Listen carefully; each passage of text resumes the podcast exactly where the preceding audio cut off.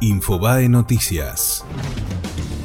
Contundente triunfo de Uñac en las primarias de San Juan. El gobernador se quedó con más del 55% de los votos, seguido por el candidato de Cambiemos con el 32%. Esta victoria le permite mostrarse como posible candidato a presidente o vice.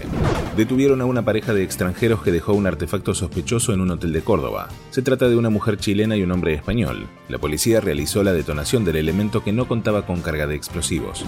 Racing campeón de la Superliga. El equipo de Eduardo Coudet se consagró tras empatar con Tigre por 1 a 1. Por su parte, Defensa y Justicia igualó con Unión y perdió su chance de pelear por el título en la última fecha. El gobierno creó una oficina para defender los derechos humanos de los policías. La denominada Unidad de Garantía de Derechos Humanos de las Fuerzas Policiales y de Seguridad Federales funcionará en el ámbito de la Dirección de Violencia Institucional del Ministerio de Seguridad.